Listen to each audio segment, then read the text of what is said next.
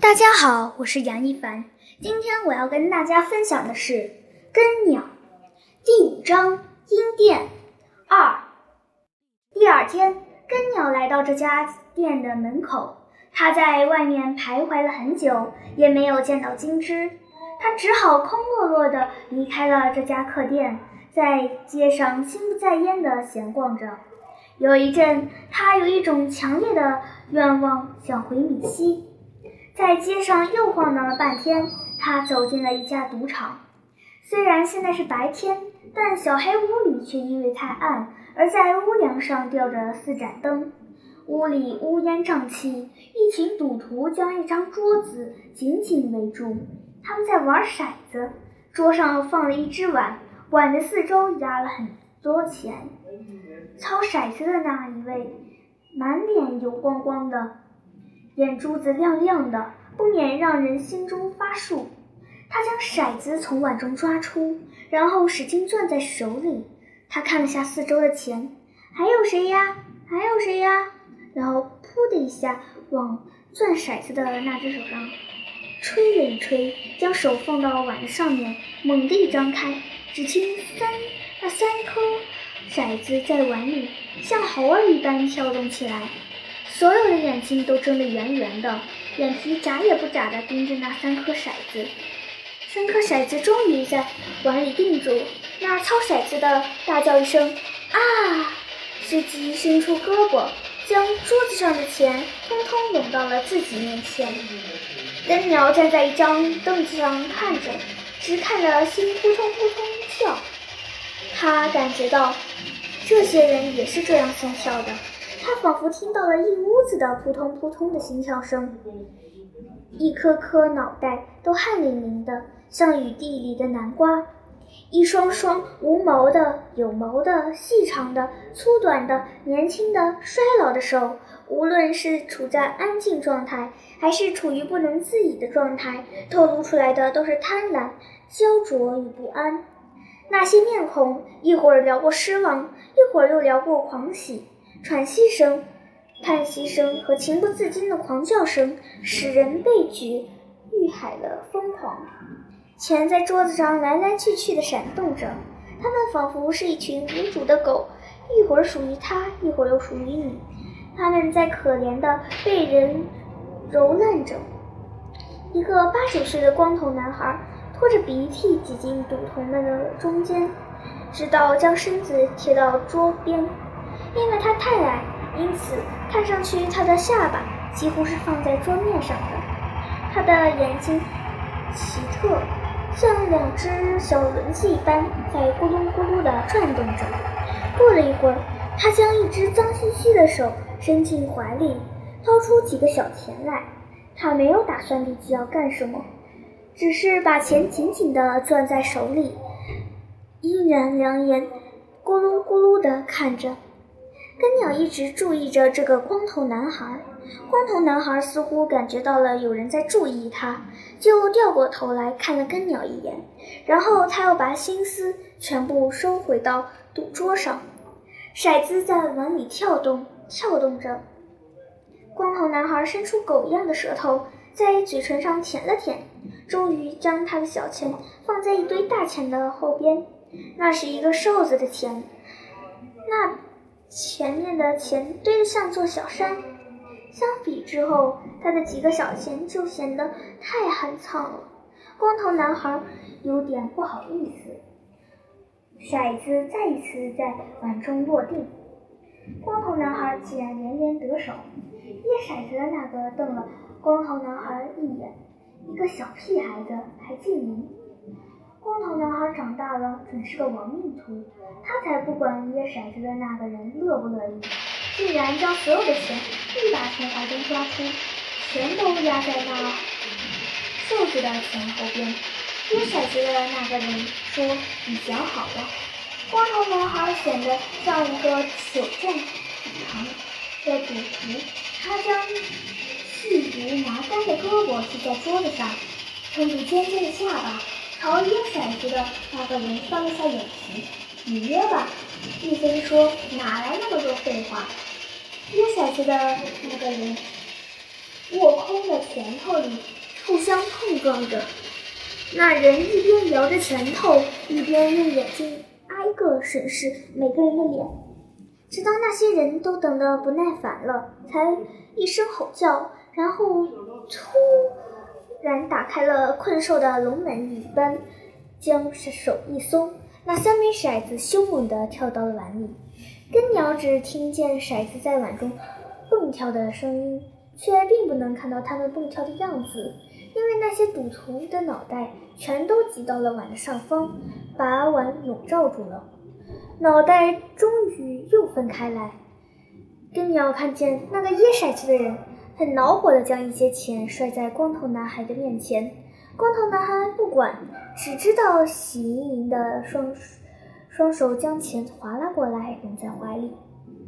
小伟，门外有人在叫。你妈在叫你。掖骰子的那个人说：“叫小伟的孩子不想离开。”小伟，喊叫声过来了。走吧，掖骰子的那个人指着门外。待会儿你妈见着了，又说我们带坏了你。小伟这才将钱塞进怀里，钻出人群，跑出门去。小伟走后，根鸟的眼睛就盯着瘦子的那堆钱后边的空地方，他觉得那地方。是个好地方，果然，瘦子又赢了好几把。根鸟的手伸进怀里，怀里有钱。当瘦子又赢了一大堆钱之后，他跳下板凳，将钱从人缝里递上去，放在瘦子的那堆钱后边。根鸟的手伸到桌面上来时，赌徒们都将视线转过来看这只陌生的手。他们没有阻止他，这是赌场的规矩。谁都可以压钱，骰子脱手而出，飞到了碗里。根鸟还真赢了，这是根鸟平生第一回赌博。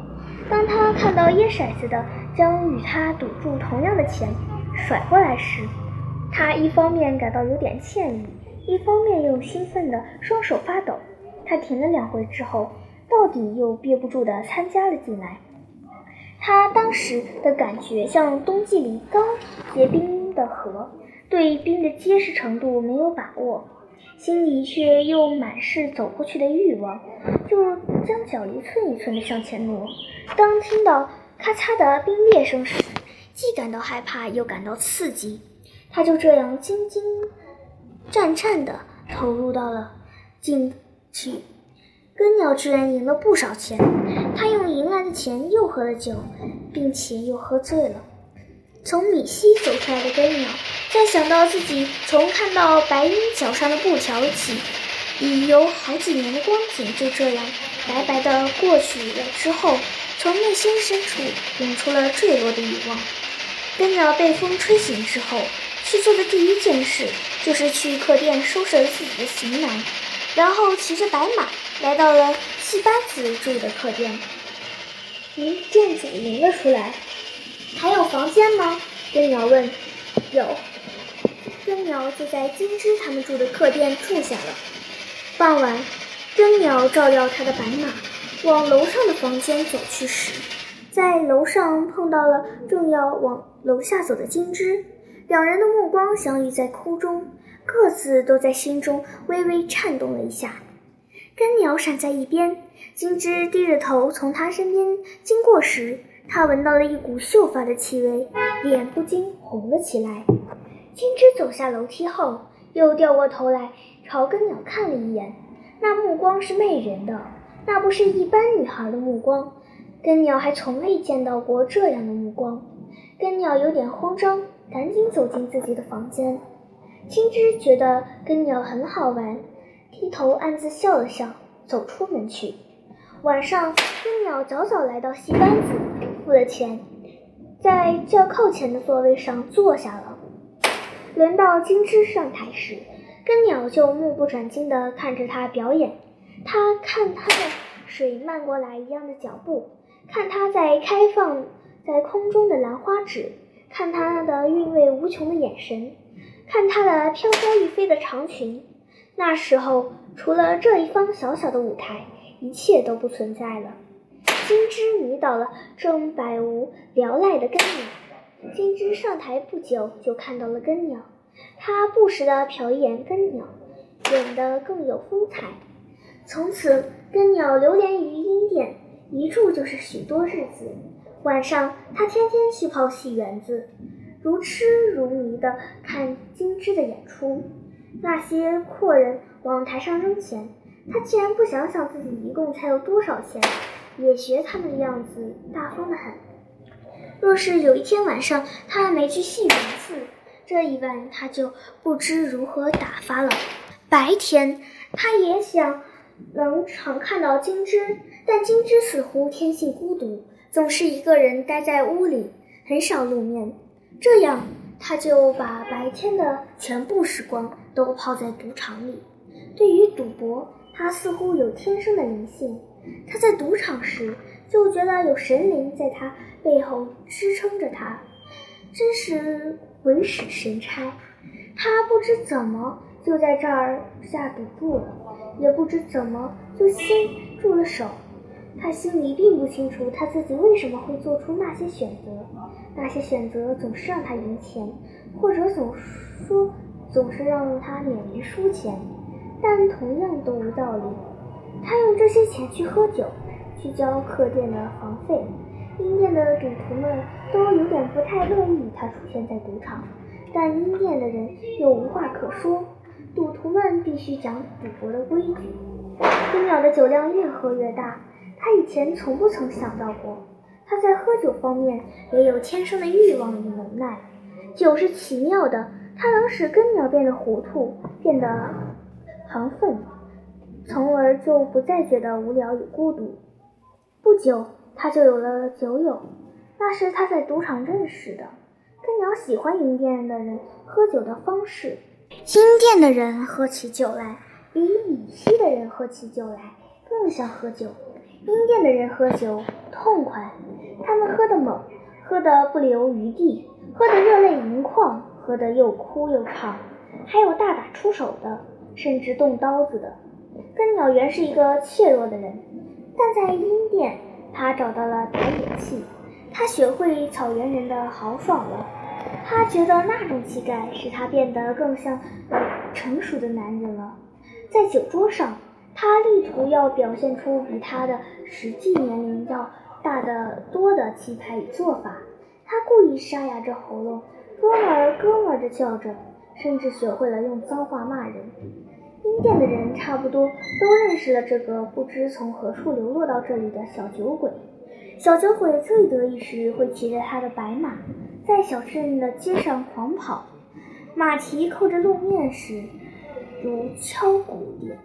他在马背上嗷嗷地叫着，吸引的街两侧的人都纷纷拥到街上来观望。这天，他喝了酒。骑着马又在街上狂跑时，正好被上街买东西的金枝看到了。当时金枝在街上走，就听见马蹄声滚滚而来，还未等他反应过来，那马就已经呼啦冲过来了。他差一点躲闪不及，被马撞到。真鸟调转马头跑过来，醉眼朦胧地看着金枝。金枝惊魂未定。将手指咬在嘴中，呆呆地看着他。他朝金枝痴痴的一笑，用力一拍马的脖子，将身体伏在马背上，旋风一般的向街的尽头跑去。